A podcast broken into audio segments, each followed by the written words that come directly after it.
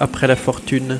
Je voudrais être en lieu d'où je puisse aisément contempler la foule importune de ceux qui cherchent vainement cette fille du sort, de royaume en royaume, fidèle courtisan d'un volage fantôme.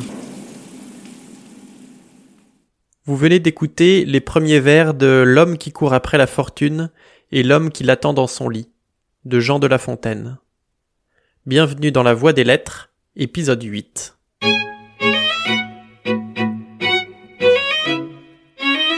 S'attaque aujourd'hui à une de mes fables préférées, plus précisément la onzième fable du livre 7.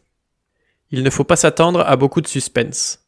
La morale est quasiment inscrite dans le titre, peut-être le plus long d'ailleurs de tout le recueil. L'homme qui court après la fortune et l'homme qui l'attend dans son lit. La fable aussi est plutôt longue, avec ses 88 vers. La fortune, avec un F majuscule, c'est dans la mythologie gréco-romaine la déesse de la chance. Dans la fable, il ne faut donc pas entendre fortune au sens de richesse, mais au sens plus large de réussite. Avant d'entrer dans le récit à proprement parler, La Fontaine commence par une introduction qui contient en elle-même trois morales secondaires. Qui ne court après la fortune? Je voudrais être en lieu d'où je puisse aisément contempler la foule importune de ceux qui cherchent vainement cette fille du sort de royaume en royaume, fidèles courtisans d'un volage fantôme. Quand ils sont près du bon moment, l'inconstante aussitôt à leur désir échappe. Pauvres gens, je les plains car on a pour les fous plus de pitié que de courroux. Cet homme, disent-ils, était planteur de choux, et le voilà devenu pape. Ne le valons-nous pas? Vous valez cent fois mieux, mais que vous sert votre mérite? La fortune a-t-elle des yeux? Et puis la papauté vaut-elle ce qu'on quitte? Le repos? Le repos, trésor si précieux qu'on en faisait jadis le partage des dieux. Rarement la fortune à ses hôtes le laisse. Ne cherchez point cette déesse, elle vous cherchera. Son sexe en use ainsi. Ça commence très fort. En une vingtaine de vers, La Fontaine nous invite d'abord à avoir pour les fous plus de pitié que de courroux, c'est-à-dire à ne pas ajouter notre colère aux malheurs qui touchent les gens quand ils n'en sont pas responsables. Juste après, vous valez cent fois mieux, mais que vous sert votre mérite? La fortune a-t-elle des yeux? Ce ne sont donc pas seulement le mérite ou le travail qui produisent la réussite, mais en grande partie la chance, le hasard. C'est ce qu'un élève d'Aristote exprime quand il dit que la fortune est aveugle. On trouvera difficilement une critique plus moderne de la méritocratie. Puis, la papauté vaut-elle ce qu'on quitte? Le repos? Le repos, trésor si précieux qu'on en faisait jadis le partage des dieux. Rarement la fortune à ses hôtes le laisse. Autrement dit, une fois devenu pape ou président, vous n'aurez plus de temps pour vous, et mieux vaut donc s'abstenir de telles ambitions. La Fontaine nous livre au passage une belle métaphore. Le repos, en tant que trésor des dieux, est une référence à Épicure. Pour lui, les dieux existent mais reposent entre les mondes et ne se soucient absolument pas de nous. On peut maintenant passer au récit. Deux amis vivent tranquillement dans un village jusqu'à ce que l'un des deux propose de partir à l'aventure. L'autre refuse, lui prédit qu'il ne lui arrivera rien de bon et lui promet de dormir en attendant son retour. Le décor est planté pour l'homme qui court après la fortune et l'homme qui l'attend dans son lit. Certains couples d'amis, en un bourg établi, possédaient quelques biens. L'un soupirait sans cesse pour la fortune. Il dit à l'autre un jour si nous quittions notre séjour. Vous savez que nul n'est prophète en son pays. Cherchons notre aventure ailleurs. Cherchez, dit l'autre ami. Pour moi, je ne souhaite ni climat ni destin meilleur. Contentez-vous, suivez votre humeur inquiète, vous reviendrez bientôt. Je fais vœu cependant de dormir en vous attendant. L'ambitieux, ou si l'on veut, l'avare, s'en va par voie et par chemin. Il arriva le lendemain en un lieu que devait la déesse bizarre habiter sur tout autre, et ce lieu c'est la cour. Là donc, pour quelque temps, il fixe son séjour, se trouvant au coucher, au lever, à ces heures qu'on sait être les meilleures, bref, se trouvant à tout et n'arrivant à rien. Qu'est-ce ceci se dit-il. cherchons ailleurs du bien. La fortune pourtant habite ces demeures, je la vois tous les jours entrer chez celui-ci, chez celui-là. D'où vient qu'aussi je ne puis héberger cette capricieuse? On me l'avait bien dit, que des gens de ce lieu, l'on n'aime pas toujours l'humeur ambitieuse. Adieu, messieurs de cour, messieurs de cour, adieu. Suivez jusqu'au bout une ombre qui vous flatte. La fortune a, dit-on, des temples assurates. Allons là. Ce fut un de dire et s'embarquer. L'ami aventurier s'est donc rendu à la cour du roi, où il pensait à coup sûr trouver la fortune. La Fontaine nous dit qu'il se trouve au coucher et au lever, à ces heures que l'on sait être les meilleures.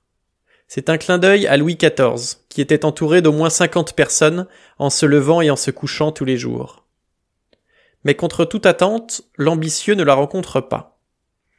Une rumeur dit que la fortune a des temples à Surat, en Inde.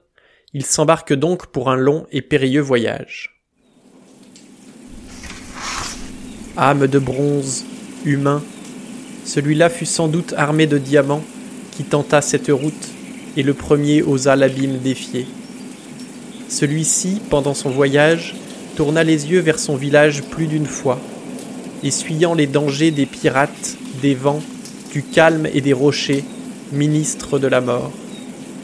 Avec beaucoup de peine, on s'en va la chercher en des rives lointaines, la trouvant assez tôt sans quitter la maison. L'homme arrive au Mogol, on lui dit qu'au Japon, la fortune pour l'or distribuait ses grâces. Il y court. Les mers étaient lasses de le porter, et tout le fruit qu'il tira de ses longs voyages, ce fut cette leçon que donnent les sauvages. Demeure en ton pays, par la nature instruit. On commençait à se douter que l'homme qui court après la fortune allait rentrer bredouille, ou plutôt broucouille, comme on dit dans le bouchonnois. C'est annoncé par la fontaine à deux reprises. Avec beaucoup de peine, on s'en va la chercher en des rives lointaines, la trouvant assez tôt sans quitter la maison. Puis, à travers une leçon, demeure en ton pays, par la nature instruit. Et en effet, à peine arrivé au Mogol, c'est-à-dire en Inde, l'homme est envoyé au Japon. La désillusion tient ici en un verre et demi, d'une tournure comme seule La Fontaine sait en faire on lui dit qu'au Japon la fortune pour l'or distribuait ses grâces. Voué à l'échec, on ne se lasse pas de suivre jusqu'au bout les déboires de notre apprenti marin. Le Japon ne fut pas plus heureux à cet homme que le Mogol l'avait été, ce qui lui fit conclure en somme qu'il avait à grand tort son village quitté. Il renonce aux courses ingrates, revient en son pays, voit de loin ses pénates, pleure de joie et dit heureux qui vit chez soi, de régler ses désirs faisant tout son emploi. Il ne sait que par oui dire ce que c'est que la cour, la mer et ton empire, fortune, qui nous fait passer devant les yeux des dignités, des biens que jusqu'au bout du monde on suit sans que les fêtes aux promesses répondent. Désormais je ne bouge et ferai cent fois mieux. En raisonnant de cette sorte, et contre la fortune ayant pris ce conseil, il la trouve assise à la porte de son ami plongé dans un profond sommeil. Retour à la case départ, ne touchez pas vingt mille francs, mais prenez un peu de sagesse en passant. On retrouve ici l'humour et l'ironie propres à La Fontaine. C'est après avoir parcouru le monde sans succès, et après avoir renié la fortune, que l'aventurier la trouve assise à la porte de son ami, plongé dans un profond sommeil. On ne connaît pas la source précise de cette fable, mais on a suggéré qu'elle était inspirée du proverbe latin La fortune vient en dormant. On pense aussi à Les voyages forment la jeunesse, adage tiré des essais de montagne. Pour ma part, en plus de la morale, j'aime la fluidité du récit qui utilise sans structure fixe des vers de huit et douze syllabes. On trouve aussi un très grand nombre d'enjambements, c'est-à-dire une phrase qui commence sur un vers et termine sur le suivant. Cela rend très naturel la lecture de cette fable à voix haute. Et maintenant trêve de commentaires, prenez votre souffle et préparez-vous à trois minutes de pur bonheur. Je laisse la parole au maître S fable française. Qui ne court après la fortune Je voudrais être en lieu d'où je puisse aisément contempler la foule importune de ceux qui cherchent vainement cette fille du sort de royaume en royaume, fidèles courtisans d'un volage fantôme. Quand ils sont près du bon moment, l'inconstante aussitôt à leur désir échappe. Pauvres gens, je les plains, car on a pour les fous plus de pitié que de courroux. Cet homme, disent-ils, était planteur de choux, et le voilà devenu pape. Ne le valons-nous pas? Vous valez cent fois mieux, mais que vous sert votre mérite? La fortune a-t-elle des yeux? Et puis la papauté vaut-elle ce qu'on quitte? Le repos? Le repos, trésor si précieux qu'on en faisait jadis le partage des dieux. Rarement la fortune à ses hôtes le laisse. Ne cherchez point cette déesse, elle vous cherchera. Son sexe en use ainsi. Certains couples d'amis, en un bourg établi, possédaient quelques biens. L'un soupirait sans cesse pour la fortune. Il dit à l'autre un jour Si nous quittions notre séjour, vous savez que nul n'est prophète en son pays. Cherchons notre aventure ailleurs. Cherchez, dit l'autre ami. Pour moi, je ne souhaite ni climat, ni destin meilleur.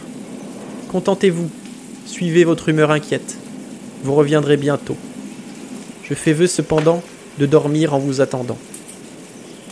L'ambitieux, ou, si l'on veut, l'avare, s'en va par voie et par chemin. Il arriva le lendemain en un lieu que devait la déesse bizarre fréquenter sur tout autre. Et ce lieu, c'est la cour. Là donc, pour quelque temps, il fixe son séjour, se trouvant au coucher, au lever, à ces heures que l'on sait être les meilleures. Bref, se trouvant à tout et n'arrivant à rien. Qu'est-ce ci se dit-il. Cherchons ailleurs du bien. La fortune pourtant habite ces demeures. Je la vois tous les jours entrer chez celui-ci, chez celui-là. D'où vient qu'aussi je ne puis héberger cette capricieuse? On me l'avait bien dit, que des gens de ce lieu, l'on n'aime pas toujours l'humeur ambitieuse. Adieu, messieurs de cour. Messieurs de cour, adieu. Suivez jusqu'au bout une ombre qui vous flatte. La fortune a, dit-on, des temples assurates. Allons là. Ce fut un de dire et s'embarquer. Âme de bronze, humain, celui-là fut sans doute armé de diamants qui tenta cette route, et le premier osa l'abîme défier. Celui-ci, pendant son voyage, tourna les yeux vers son village plus d'une fois, essuyant les dangers des pirates, des vents, du calme et des rochers, ministre de la mort. Avec beaucoup de peine, on s'en va la chercher en des rives lointaines, la trouvant assez tôt sans quitter la maison. L'homme arrive au Mogol, on lui dit qu'au Japon, la fortune pour l'or distribuait ses grâces. Il y court. Les mères étaient lasses de le porter, et tout le fruit qu'il tira de ses longs voyages, ce fut cette leçon que donnent les sauvages. Demeure en ton pays, par la nature instruit. Le Japon ne fut pas plus heureux à cet homme que le Mogol l'avait été. Ce qui lui fit conclure, en somme, qu'il avait à grand tort son village quitté. Il renonce aux courses ingrates, revient en son pays, voit de loin ses pénates, pleure de joie et dit Heureux qui vit chez soi, de régler ses désirs, faisant tout son emploi. Il ne sait que par oui dire ce que c'est que la cour, la mer et ton empire, fortune, qui nous fait passer devant les yeux des dignités, des biens que jusqu'au bout du monde on suit, sans que les fêtes aux promesses répondent. Désormais je ne bouge et ferai cent fois mieux. En raisonnant de cette sorte, et contre la fortune ayant pris ce conseil, il la trouve assise à la porte de son ami plongé dans un profond sommeil.